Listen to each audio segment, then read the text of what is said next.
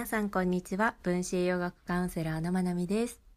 7月15日木曜日。今日はセロトニンと炭水化物っていうテーマでお話ししていきます。皆さん夕ご飯を食べてお腹は空いていないはずなのにアイスクリームが食べたくなったりパンやお茶漬けあとはカップラーメンなんかが食べたくなったことってありませんか？分子栄養学で甘いものが無性に食べたくなる時っていうのは不安定な血糖値であったりカンジダの過剰増殖エネルギーの不足ミトコンドリアがうまく機能していないとか、まこの辺を疑うことが多いです。で、まあ、渇望が起きるものが小麦製品であれば、まあ、グルテンによる依存っていうものも考えられるんですが朝昼は特に問題がないお昼ご飯前にうわーあれが食べたいとかそういう渇望は全然生まれないのになんだか夜だけ食べちゃうんだよなっていう場合この場合はもしかするとセロトニンの不足セロトニンのレベルが低くなっていることが考えられるケースですね。これは月経前の食欲なんかにも当てはまるですがセロトニンのレベルが少なくなってくると低くなってくると食欲が増します。で、この食欲は、この食欲の特徴っていうのは、ブロッコリーめっちゃ食べたいとか、山盛りの豚しゃぶが食べたいとか、こういう食欲ではなくって、やっぱり炭水化物系が食べたくなります。なのでパン、カップ麺とか、ご飯類、お茶漬けとか、あとはそうだな、アイスクリームとか何かお菓子ケーキがあったらケーキとか、そういったものを欲する特徴があります。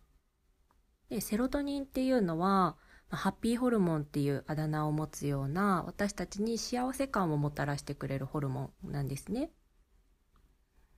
で、幸せ感ハッピーって言ってもいろんな幸せ感とかハッピーさってあると思うんですが、こう、なんだろうな、例えば好きなアーティストのライブに行ける、やったーっていうそのハッピーっていうのはまた違うホルモン。これはドーパミンですね。ドキドキが伴うものはドーパミンっていうホルモンが出ていて、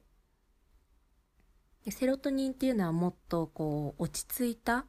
こう静かに満たされているような幸福感ですね。こうドキドキとか興奮は伴わない幸せ感。地に足がついた幸せ感というかそういうハッピーさをもたらしてくれるホルモンになります。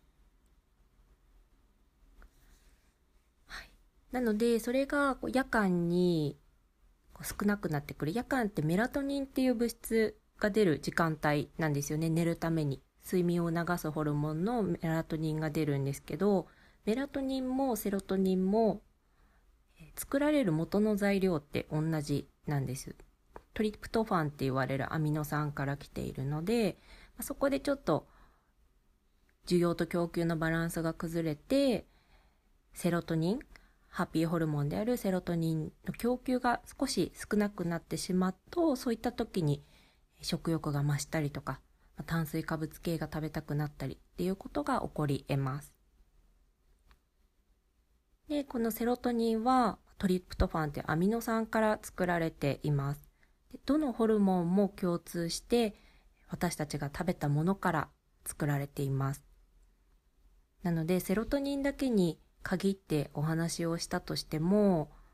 この一つのホルモン私たちが食べたものからアミノ酸に分解されてそこから作られているセロトニンっていう一つのホルモンによって食欲も幸福感も変わるんですよね。他にももちろん幸せ度合いとかには影響する外部的な要因とか内部的な要因ってありますが、やっぱり食べているところ、食べているものっていうのも大きな割合を占めています。このセロトニンっていうのは腸内で作られるんですね。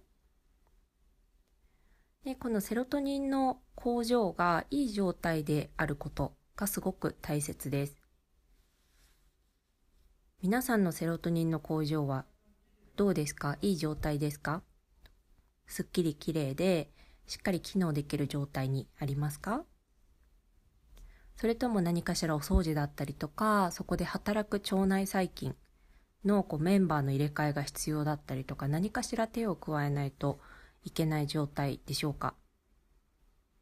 これは、ま、普段のお通じの様子だったりとか、食後のお腹の張りとか、そういったところだったりとか、何かこうセロトニン不足してるかなとか気になることだったり、あとは肌の状態なんかから腸内環境っていうのはいくらか推測することができます。で、まあ、こういった何かしらなんだか夜だけ食べちゃうなみたいな人はこのセロトニンっていうところを振り返ってみるといいかもしれないですね。でその他何か食べ物にまつわる習慣で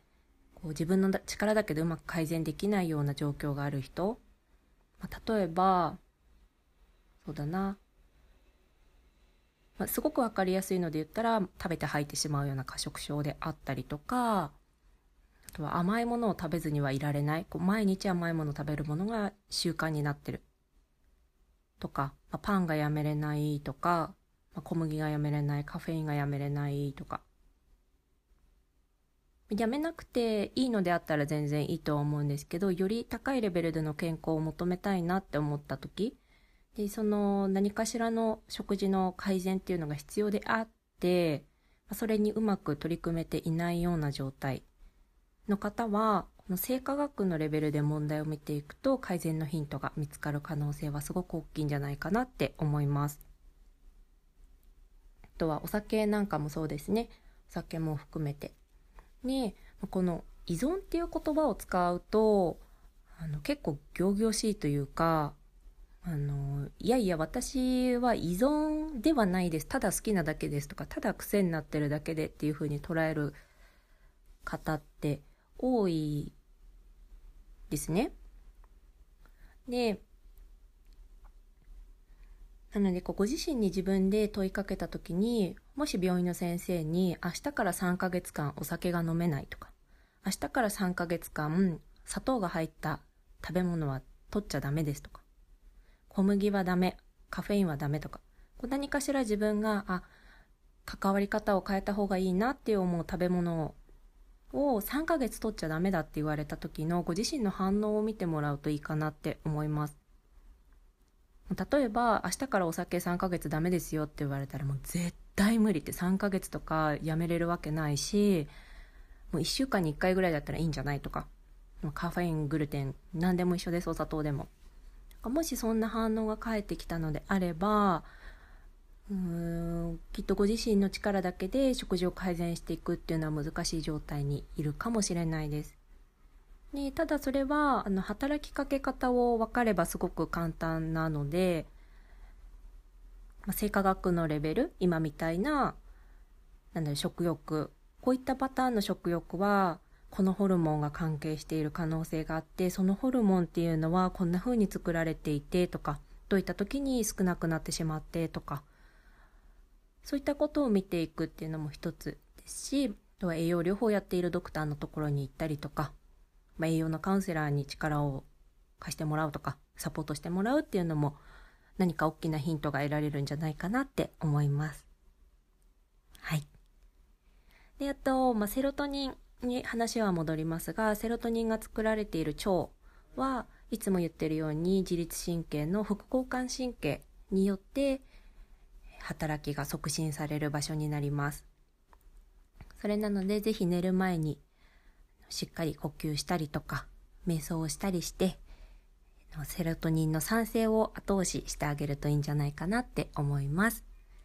はい。今日も聞いてくださってありがとうございます。